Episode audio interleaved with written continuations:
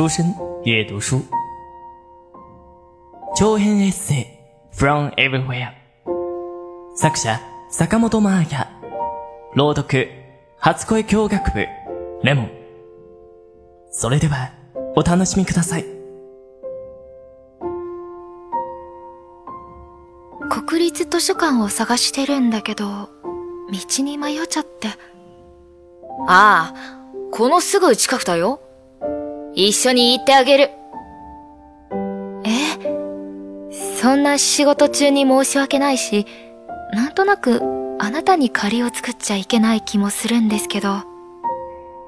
親切にしてくれても食事には行かないのよ私。すぐそこだから。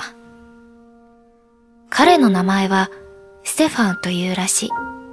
イタリア出身で今はウィーンの音大の学生さんなんだって。ってことは、私よりだいぶ年下？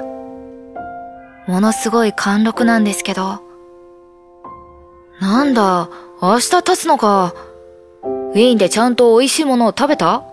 アッフェルシュトゥルーデルは？モーツァルトの家には行った？あと、シェンブルン宮殿も行った？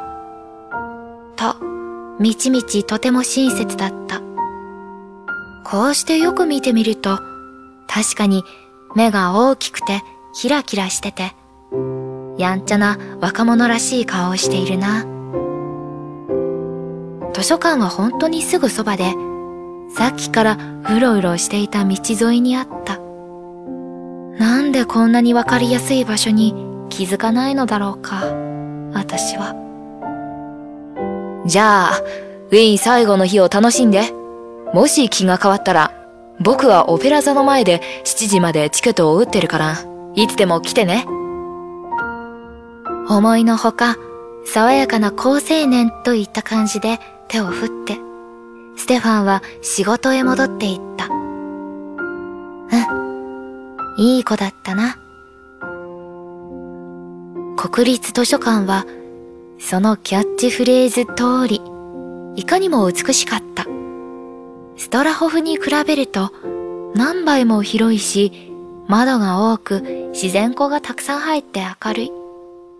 今回は中まで入って見学することができたから、本棚の本もすぐ目の前で眺めることができた。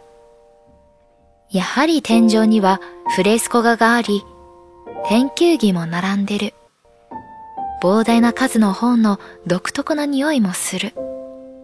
でも、なんていうか、こっちの方がすごく垢抜けていると思った。いいな、本のために作られた空間。でも、個人的な好みで言えば、プラハの哲学の間の方がずっと好きだった。ひそやかで奥ゆかしくて。夕ご飯はケバブ。2.9ユーロ。うまい。明日はベネチア行きの夜行列车だ。好了，今日的文章先读到这里，未完待续，期待大家下一次收听。关于栏目的建议和想法，可以填写在下方的评论栏中与我们互动哦。那么，晚安，おやすみなさい。初恋日語、日本語との初恋。您正在收听的是出生电台，您可以在荔枝、喜马拉雅、网易云关注并联系我们，期待收到您宝贵的建议。同时欢迎关注出生日语微信公众号及新浪微博，了解日本资讯，学习日语知识。